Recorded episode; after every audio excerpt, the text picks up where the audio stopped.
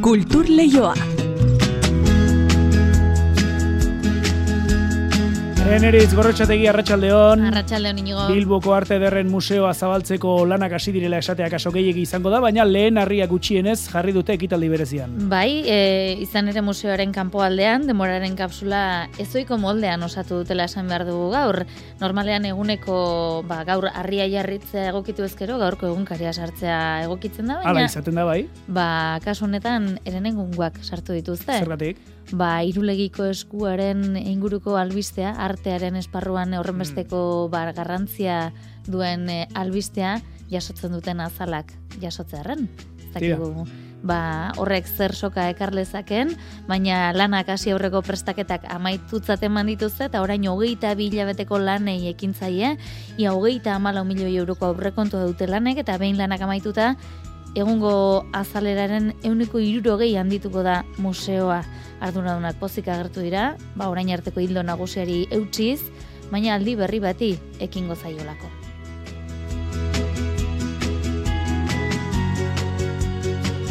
Eta Bilboko Arte Derren Museotik Donostiako Santelmora ere egingo dugu gaur Xabier Salaberria artista Donostiarrak instalazio berria aurkeztu baitu tabakaleran, Oteizaren Aita Donostiaren omenez izeneko artelanaren ber irakurketa bat da.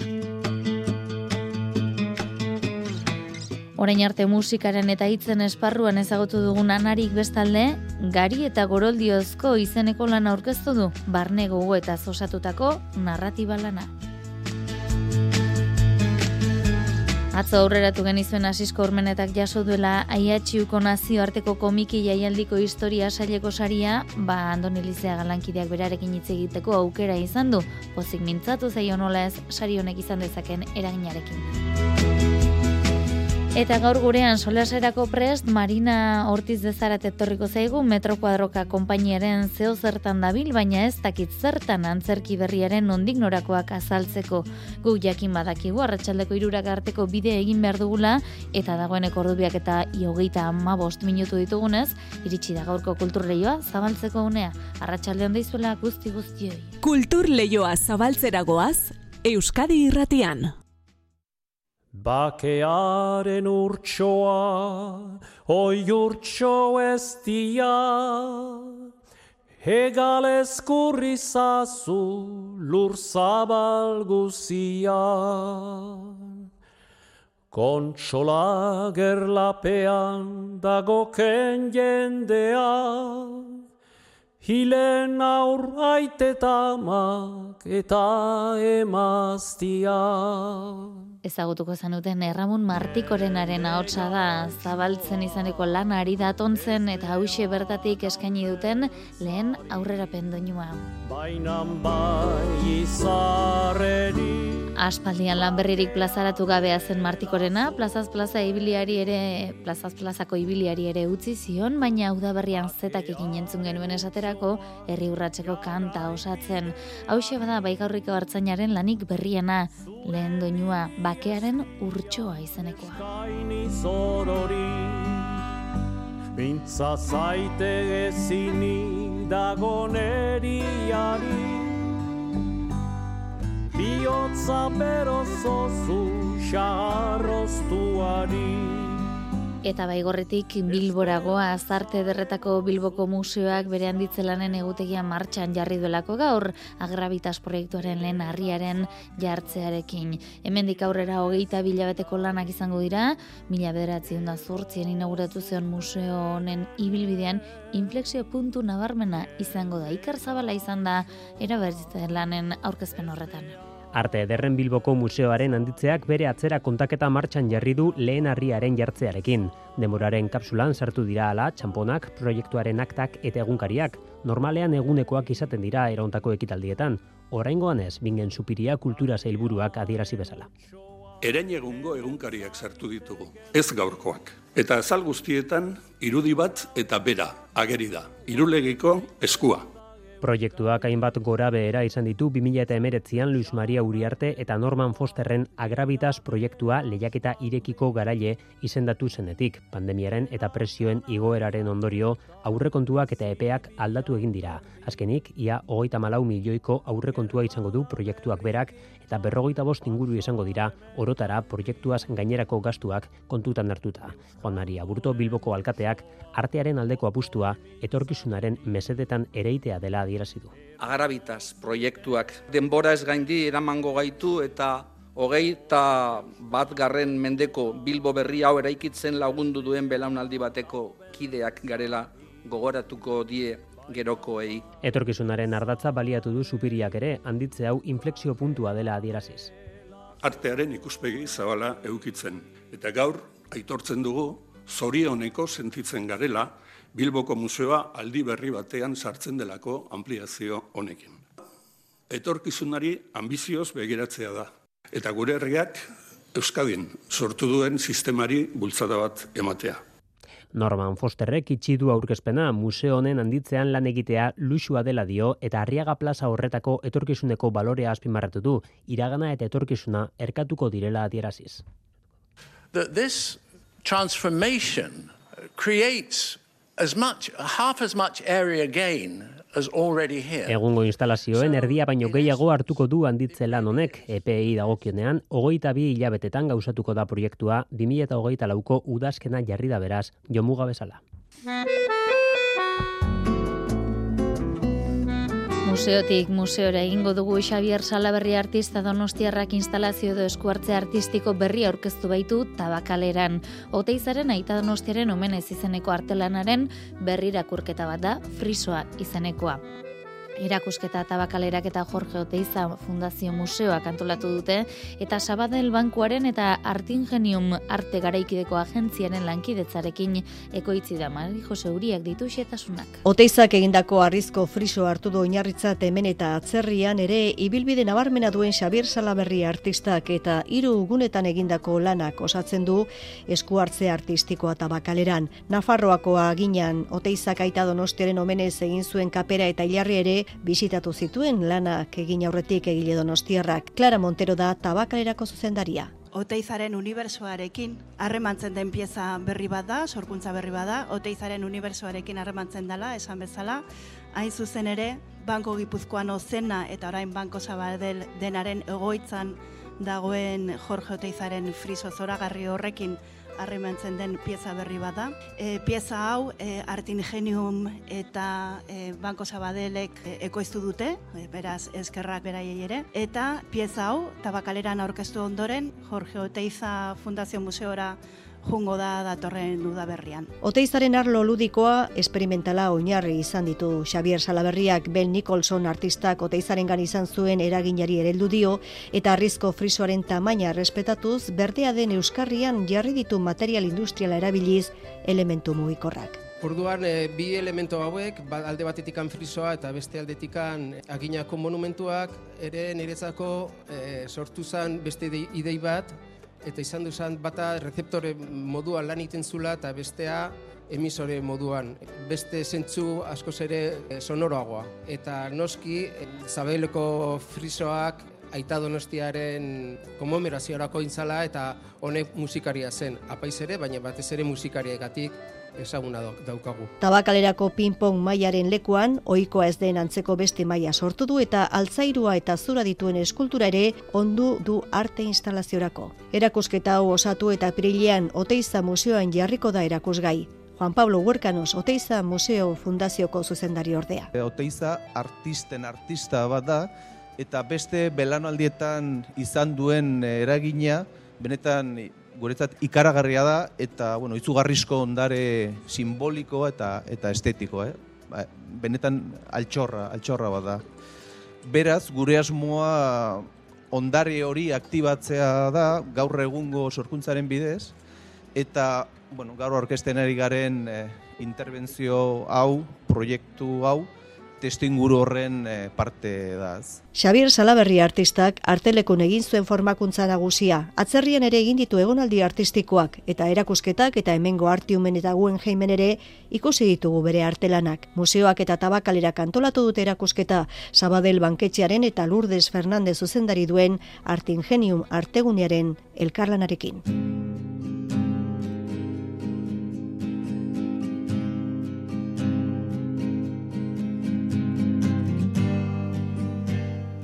Anari kantagile azkoitiarrak bere aurreneko literatura lana aurkeztu du. Gari eta goroldiozko du izenburu eta barne paisaia edo gogoeten ispilu da. Barne mintzairaren bidez, anarik bere pentsamendu, sentimendu eta emozioak partekatu ditu irakurleokin ainoa agirre izan da aurkezpenean. Izenburua gari eta goroldiozko, obabakoak eleberritik hartu du. Liburuaren azala Mikel Uribetxe berria argazkilariaren animalia argazki esortakoa da, eta liburu barruan denboraren joanari buruzko gogo eta eder bat ere badago, jone uriak matematikako formulen bidez emana. Euskal narratibari egin dioen aurreneko ekarpenean, anarik lan original bezain pertsonala aurkeztu du. Lehen pertsonan ari da horriotan, bere bizitzako une eta pasarte batzuen inguruan, eta autobiografia ez badare, selfie poliedriko baten itxurako kontakizuna dela esan genezake.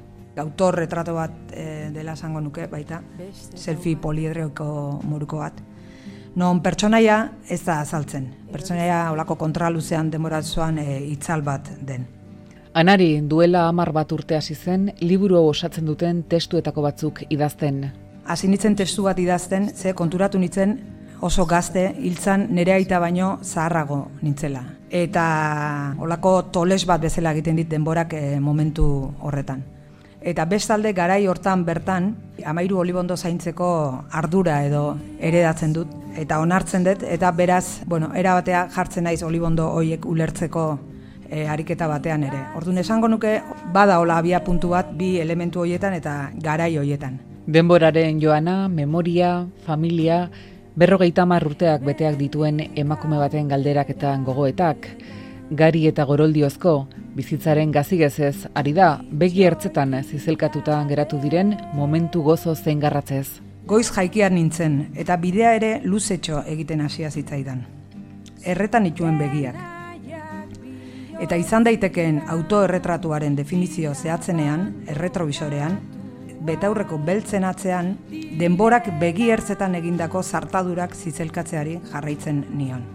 Esan ezake zehazteko gai ez naizen egun seinalatu batean, orpegi txarrarekin eta nekatuta jaikin itzela, eta azpegi hori geratu zaidala betirako. Nekatua nengoen, nekatzen hasia beti. Anari alberdiren gari eta goroldiozko literatur lana, susa argitaletxeak plazaratu du.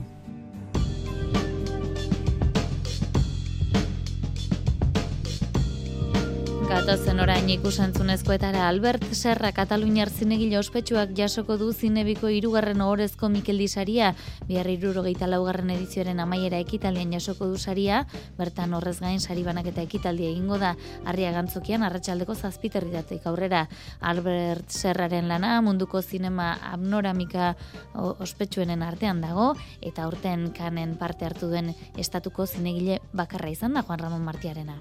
Mendebaldeko zinemagintzan ibili den eta igarotzen den bide ezberdinetan inspiratutako irudi azte zinen sorta luze batean egindako ibilbidaren omenaldi gisa planteatzen du zinebik Albert Serrari emango dion orezko Mikeldi Saria, Vanessa Fernandez jaialdiaren zuzendaria. Geuretzat zinema garaikidearen zuzendaririk esanguratzuena da azpimarratzekoa da zinema autorala deitzen dio honetan oso ikuspuntu pertsonal, artistiko eta zergaitik ez erradikala duela. Sari honekin, zinebi kaintzat hartu nahi du ikusmin handiko eta mugimenduan dauden irudien edertasunari buruzko bere ikusmolde erradikalean oinarritzen den filmografia. Nabarmenduko nuke baita ere aurten kanezeko zail ofizialean parte hartu duen estatuko zuzendari bakarra izan dela berazken pelikula aurkezten Pacifiction. Aurretik, epaimaiaren zari berezia lortu zuen anzertar regartzailean, kanezen baita ere, Liberte filmarekin, 2008 garren urtekoa, Marseilla zinemaldiko film onenaren zaria, Goi Soleil, 2008 garren urtean, eta besteak beste Lokarnoko jaialdian film onenaren urrezko Leio Navarra Historia de la Meba Mort pelikula gaitik. Egilaren zinema alorrean nazioarteko zinegile ospetsuak dio, sariak hildo artistiko beretik jarraitzeko pizgarriak direla berarentzat. Para mí los premios, como no me gusta mirar mucho al pasado, son un incentivo para mantenerse fiel a uno mismo, en perseverancia en la defensa del cine de autor y me incentivan a continuar exactamente en la misma línea. Bihar zinebiren amaiera ekitaldian jasoko du Albert Serrak orezko Mikel Disaria, edizio honetako hirugarrena Aineska Jolan eta Inigo Salaberriaren zenidek jasotakoen ostean. Gaur berriz, zinegile katalana eta Harvard Unibertsitateko Film Study Centerreko aulkulari eta Mar del Platako nazioarteko zinema jaeliko zuzendari artistiko oi den Cecilia Barrio Nebo, publikoaren aurrean elkarrezketan arituko dira Bilboko Guggenheim Museoko auditorioan arratsaldeko zazpitatik aurrera. Kultur Leioa Euskadi Irratian.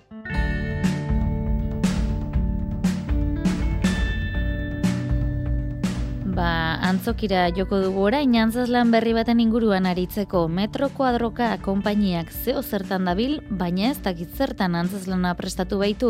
Azpeitiko antzerki jardunaldietan estrenatuko da Euskara Hutsean egindako antzazlana. Igande honetan sore asu antzokian izango da hori, ba gurekin dugu Marina Suarez Ortiz dezarate antzazlaneko zuzendarietako bat. Marina, Arratxaldeon! Arratxaldeon. Usurbilen urriaren emeretzian aurre estrenaldia egintzen duten, baina estrenaldia ba, igande honetan ingo duzu, dena prest eta gogotxu edo nola zaudete? Ba, bai, super gogotxu, estrenaldiak beti dira oso emozionanteak, así que, bai, bai. Eta bertan gainera egonaldi batzuk egin genitun, eta orduan, bueno, ba, maite dugu antzoki hori, eta bertan egitea, ba, bueno, lujo bata, ez? Nola aurkeztuko zen iguke, zer da zeo zertan dabil, baina ez dakit zertan antzeslanak kontatzen duena? A ber, ba, pedrada bat oso interesgarria dena, hori da antzeslana. Hori izan da bia puntua?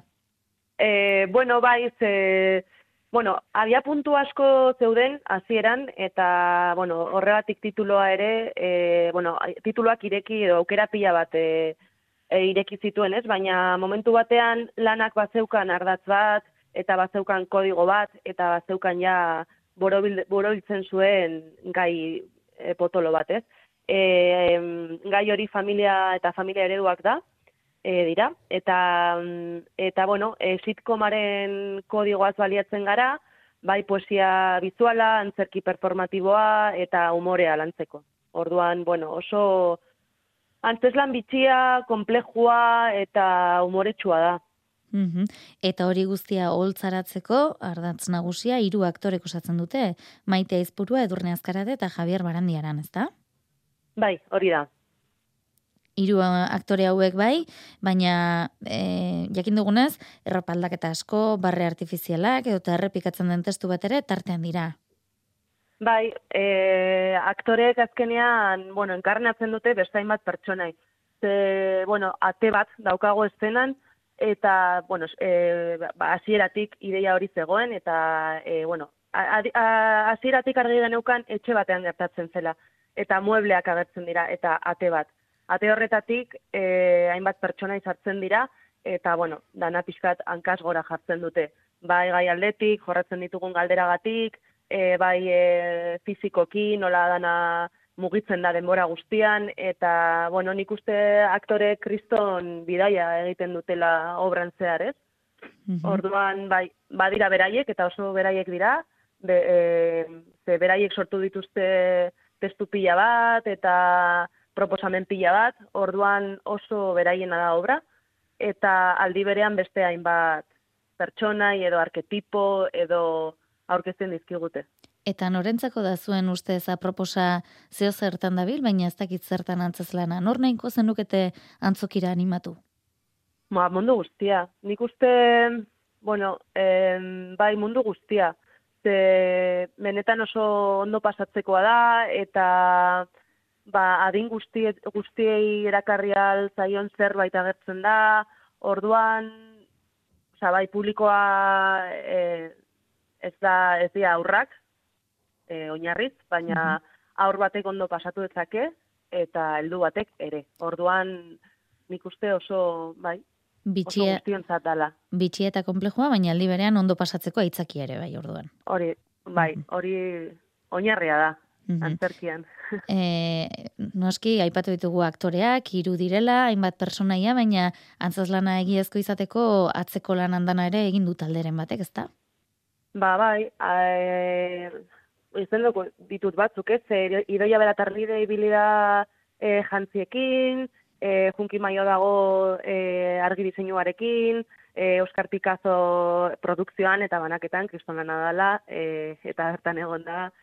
E, eta bueno, eta gero patxisuinak egin du musika eta arreglo batzuk, mm ze musika originala bada momentu batzutan, eta espero dute inorrez aztea.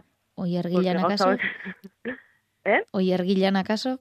Ah, bueno, Oier Gilan bai, claro. Ja, hori bera, bere, bera da buru azkenean, ez? Eta beraren ideia izan zen, eta e, berak bildu zituen, bil- bildu zuen taldea, eta eta beranekin egon gara landalan, bai. Mhm. Esan dugu estrenaldia igandean azpeitiko zurea zuantzokian duzuela, hortik aurrera ere baditu zein bat itzordu. E, barkatu? Hortik aurrera ere, igandeko saioa za- aurrera ere badituzuela hainbat itzorduia da zehaztuta? Baditugu bai, e, orain memoriaz ezakit, baina badakit akagula e, lezakan, Mhm. e, begiratu beharko nuke mm, e, egutegia, baina ama- behintzat bi baditugu ja. Mhm, bueno, Eta, bueno, espero, bueno, uste dut baz, e, bastante kritika ona jaso duela, ja, eta, eta, bueno, espero dugu bolo asko egitea, eta, eta hori asmoa, bai, Ba. plaza askotara jutea. Lesak aipatu duzu, abenduaren amazazpian ikusi dugu zuen egutegian, errenteriako niesenen apirilean izango da, eta oi hartzunen maiatzean. Metro, metro, esango dugu, metro kuadrokaren apustetako bat izango da unoski, orain e, eskuartean honekin arituko zarete, edo badituzue proiektu gehiago ere? Bueno, metro kuadroka ez da, ez dago geldirik inoiz. Badaude beste obra batzuk biran daudenak, e, uste dut bat amaitzear dago, ze, bueno, ni berez e, metro kuadrokako lagunekin lan egin izan dut askotan, e, baina ez naiz berez e, konpainiako e, ardatzeko bat. Orduan, e, badakite bidaide dagoela, edo ez dakit bukatu duen bira, badakate beste hainbat e, e, obra eta bueno, ekitaldi poetikoak ere antolatzen dituzte, orduan ez daude ez daude geldirik inoiz. Baina bueno, webgunean dena agertzen da, oso eguneratua dago, así que bertan ikus daiteke dagoen guztia. Ba, Marina Suarez Ortiz zarate eskerrik asko gurean azalpen hauek ematearren, ez dakit Bai. nola esan kakazarrik unena opa dizuegula, Bai. eta gustura asko kontatuko genukela hemen ara eta ona zabiltzatela antzerki honekin. Ondo izan eta nahi duzun arte? Vale, zuei eskerrik asko.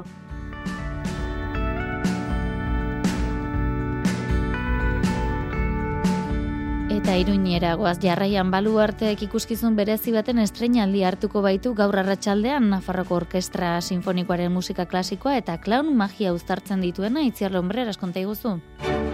The Sound of Silence proiektua duela zazpi urte prestatzen hasi ziren Alondra de la Parra orkestra zuzendari entzutetsuak eta Gabriela Muñoz clown artistak.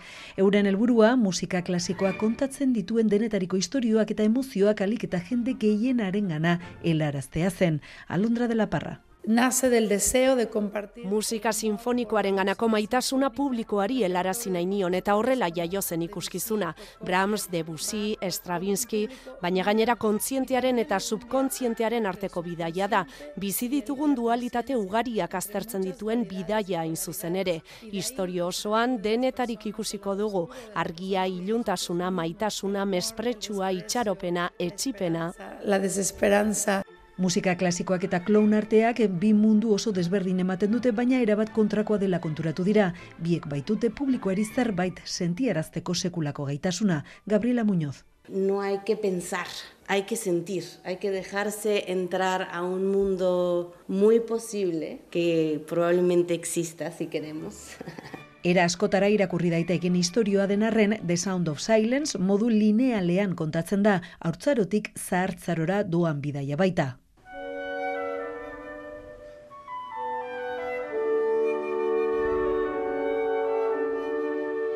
Hay un despertar en Gabriela esnatu egingo da eta iratzartzean orkestrako arlo desberdinak deskubrituko ditu. Baina bideo horretan beste gauza asko ere ikusiko ditu. Esaterako, egurrak bizirik dauden txoritzar moduan ikusiko ditu eta sokak itsasoa izango dira. Alde horretatik itxura kijoteskoa dauka. Errealitatea ez da berak ikusten duena eta aldi berean berak sumatzen duen hori ikusarazten dio publikoari. percibirlo de la manera en la que ella lo ve. Alondra de la Parraren zuzendaritzapean The Sound of Silence ikuskizunak fantasiazko uniberso batean murgilduko gaitu, non bizitzari eta gizakiari buruz hitz egiteko ilusioak eta errealitateak talka egiten duten. Eta udan kaleratu zuen asisko urmenetak amaiur libera estate eleberri grafikoa eta iatxiuko nazioarteko komiki jaialdian saria jaso berri du. Andoni Lizeaga izan da saridunarekin. Errima eta arroa argitaletxetako arduradunekin izan da zizkormen eta korsikako hiriburuan saria jasotzeko. Aiakziuko nazioarteko komiki jaialdiak hogei urte bete ditu eta Nafar irabazle bat izan du. festival makro horietan, ba, ikustea ba, gure betiko behi sakratuak horre komiki eta baita ere argitaletxa hori bat argo, eta denku, eta solei, eta alako batean, errima eta erroa, eta alako argitaletxa asoziatibo eskaderiko batzuk, ba, lehen lerrora iristea, banetako Hoxe, lorpen, lorpen kolektiboa ere. Historia zaileko irabazlea izan da urmeneta. Zaila hundi da dago historiaren inguruan, eta hor lehiatu dire, ba, batzuk, ba, e, bizargorri e, piratarena, edo historiako korsika, edo romatarrak, eta hola. Eta enea ere horten, eta eneak irabazi du saria. Beraz, e, sari historikoa, errandetan, edo, edo historia saria. Amaiur gazteluaren elkarteak eskatu zion lana asiskori eta sekulako dokumentazio lana egin du denbora honetan. Garai horri buruz, liburuetan dagoena, era pedagogiko eta harinean eskaintzea zuen xede, eta saria ikusita lortu du. Bai, hilabete luzetako lana izan da, eta nik ikaragarri maite baitut irakurtzean historiare, orduan, nire naren parte da, liburu hori guztiak e, nolabait e, destilatzea lehen errandudan bezala, eta jendeari ematea divulgazio gizan e, publiko ororentzat. Entzegu grafiko horren berri ematen segitzen du herri zerri eta maiurreko mendurren ospatzen ari den elkarteari eskeniko die. Rekonozimendu ere bai, nazioartean, ekarriko du tamaiurrera apaltasun honbiz, e, erratera da bira. Korsikan eta nazioartean ukan dute, e, gure ber. Guretako e, pusako bat edo bultzada bat izanen da, zen liburua apirilen atera genuen, hasi gara, ari gara, herri zerri aurketzen, Hernanin egin baruten komiki jaialdi berrian izanen da bizton dena.